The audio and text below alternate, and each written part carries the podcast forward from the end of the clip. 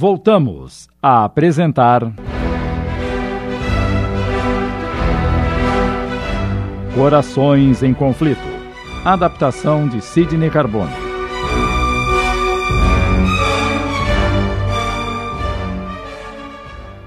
Não é fácil tomar uma decisão que vai mudar toda a minha vida.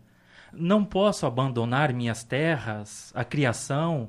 Além disso, se porventura minha esposa e minhas filhinhas resolverem voltar, não saberão onde me encontrar. É, ainda não perdeu as esperanças, não é? Compreendo. Mas prometa-me que vai pensar no assunto.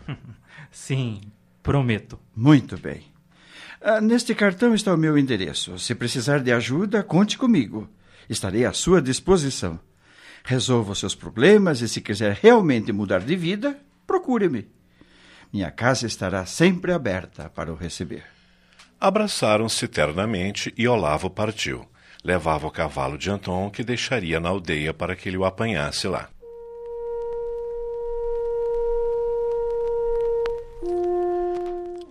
Após a partida do novo amigo, aliás o único que possuía, Anton sentiu a solidão pesar com mais força. Arrependeu-se de não ter acompanhado Olavo, mas agora era tarde. Sentado num banco de fronte à choupana, fitava a paisagem que se descortinava ao longe. Lembrou-se da esposa e das filhinhas. Onde estarão? Dez anos se passaram desde que partiram. Desde então, minha vida se resume nas tarefas domésticas e no trato com a terra. E já não tenho a mesma disposição para o trabalho. A tristeza e a melancolia lhe afloraram aos olhos e ele entregou-se à rememoração de tudo o que havia passado nesses dez anos de solidão. Foram horas de lembranças. Depois, reagindo ao desânimo que ameaçava dominá-lo e à estagnação costumeira, falou alto e firme, como se alguém o estivesse ouvindo. Não, não continuarei nesta vida. Venderei minhas terras e irei procurar Olavo Barenkov em São Petersburgo. Quero viver como todo mundo, quero encontrar meus entes queridos e Nossa Senhora de Kazan irá me ajudar. Sua voz, repetida pelo eco e levada pelo vento, soou pelas montanhas até perder-se no espaço.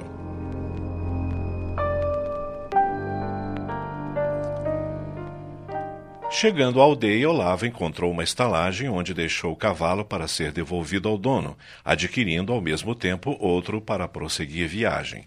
No dia seguinte, Eilo que chega à grande cidade.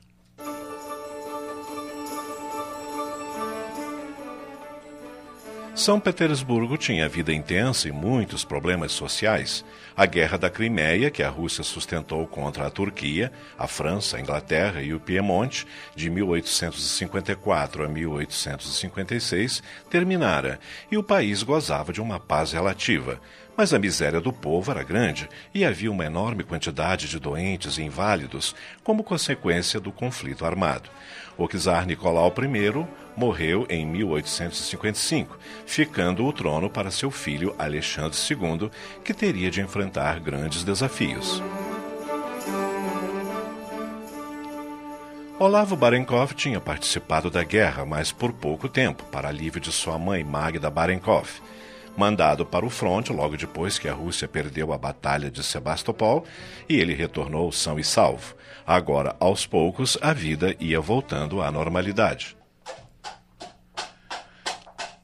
Com um suspiro de alívio, Olavo Barenkov percorreu o trecho até sua casa, localizada em ponto afastado da capital, já nos limites da cidade não pôde impedir de pensar, vendo as hordas de miseráveis e famintos nas ruas, que a libertação dos mujiques, que quer dizer camponeses, e que até 1860 eram considerados escravos na Rússia, defendida por Alexandre II, traria muitos problemas para o país. O ano de 1857 iniciara-se sob acirradas discussões que, certamente, se prolongariam por muito tempo.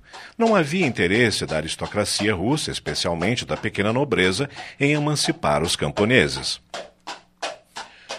Ao ver a mansão que surgira imponente, ele esboçou um sorriso satisfeito, esporeando o animal para chegar mais depressa. Heia! Heia!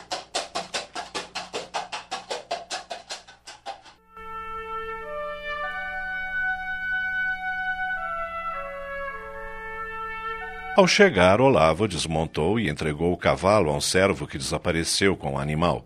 Antes de entrar, ele contemplou a propriedade com orgulho. Era uma bela casa de aspecto senhoril, toda pintada de branco, com trepadeiras floridas no gradil, que lhe davam um ar alegre e descontraído.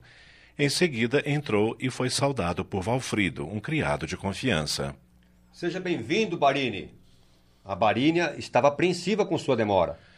É importante informar a nossos ouvintes que Barini, na linguagem russa da época, quer dizer senhor. Barínia, senhora. Infelizmente tive alguns contratempos que me atrasaram. Algo sério, senhor? Não, Valfrido, nada grave. A senhora, minha mãe, onde está? Em seus aposentos. Quer que avise de sua chegada? Não. Primeiro desejo tomar um banho, pois estou todo empoeirado e sujo. Depois, então, irei vê-la. Mandarei preparar o seu banho agora mesmo. Ótimo. Olavo dirigiu-se a seus aposentos, que se compunham de três peças: um quarto espaçoso, sem atavios e com características acentuadamente masculinas, contendo um amplo leito de mogno com dossel, uma pequena mesa de cabeceira que fazia as vezes de criado mudo. No canto, próximo à grande janela, uma mesa com um candelabro de prata, um samovar do mesmo metal e alguns livros dispersos. Ao lado, uma confortável poltrona em veludo verde musgo. Um grande malheiro e duas cadeiras completavam a mobília. O outro cômodo era um quarto de vestir, onde se encontravam os armários de roupas e calçados. O terceiro, uma sala de banho privativa, luxo nada comum na época, toda revestida de mármore, inclusive a ampla banheira. Uma hora depois, após refrescar-se, Olavo vestiu-se com esmero, ao rigor da moda francesa, como era hábito na aristocracia russa. Mirou-se no espelho com um ar crítico, terminando de ajeitar os baços cabelos negros, e sorriu. Sua mãe nada teria que reparar. Estava impecável. Deixando seus aposentos, caminhou pelo corredor, parando de frente a uma bela porta de madeira lavrada.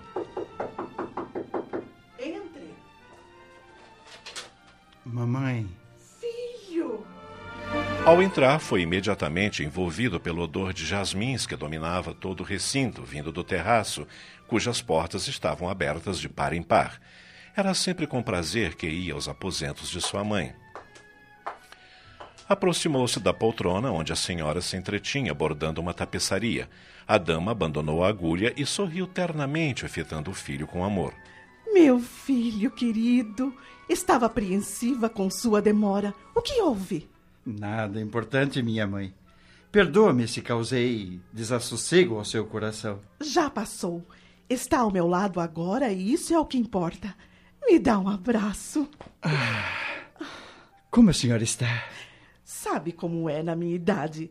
Eh, devo sentir-me satisfeita por estar viva. Ah, que tolice, minha mãe.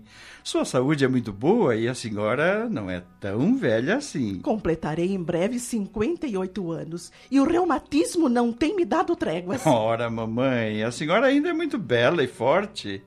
Vai viver muito tempo. Nos bailes e festas, todos dizem que, que parecemos irmãos. Lisonjeiro. A verdade é que sou muito mais velha do que você. Quando engravidei, já tinha perdido as esperanças de ser mãe. O rapaz, interessado, sentou-se num tamborete aos pés da poltrona e ficou a ouvi-la, segurando-lhe a mão. Gostava quando ela recordava o passado. Com os olhos perdidos na distância, ela lembrou. Seu pai sempre foi louco por crianças e ambos acalentávamos o desejo de ter filhos, muitos filhos. Após o casamento, aguardamos com ansiedade a vinda dos rebentos, mas em vão. Fizemos de tudo. Procuramos médicos, curandeiros, benzedeiras e toda sorte de recursos, inutilmente. O tempo passava, os anos corriam e a decepção e o desânimo nos dominaram.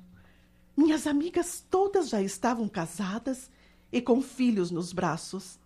Só a mim Deus negara a bênção da maternidade. A princípio enchi-me de revolta. Afinal, eu via entre a população mais humilde mujiques de nossas terras que mal tinham que comer, incultos e rudes, serem abençoados com filhos belos e risonhos, sadios e louros como os trigais da nossa Santa Rússia. E, e não compreendia, pois muitas dessas mulheres nem sequer desejavam ser mães, amaldiçoando a gravidez e se lamentando de terem dentro de casa mais uma boca para alimentar. Muitas até recorriam ao aborto delituoso no afã de se livrarem de crianças indesejadas. Que coisa horrível, mamãe. Era o que eu também pensava. Em virtude disso, ao vê-las tão desesperadas, resolvi que, uma vez que não poderia ser mãe, poderia ajudá-las nessa missão que reputo divina e de extrema importância para a dignidade da mulher. E assim passei a percorrer as casas dos nossos mujiques, levando o necessário em gêneros alimentícios, roupas, calçados, agasalhos e remédios para tornar suas vidas mais suportáveis. Dava banho em bebês rosados e rechonchudos, Trocava-lhes as roupas sujas por outras limpas e perfumadas que levava. Brincava depois com eles, fazendo-lhes agrados, dando-lhes colos ou levando-os a passear. De tal forma me envolvi com suas vidas que deixei de me preocupar com a maternidade. Mas a senhora acabou engravidando? Realmente. E como aconteceu? Inesperadamente como um presente dos céus enchendo a minha seu pai de felicidade. Você foi uma bênção divina em nossas vidas. E jamais deixei de agradecer a Nossa Senhora de Kazan por essa graça. Acabamos de apresentar.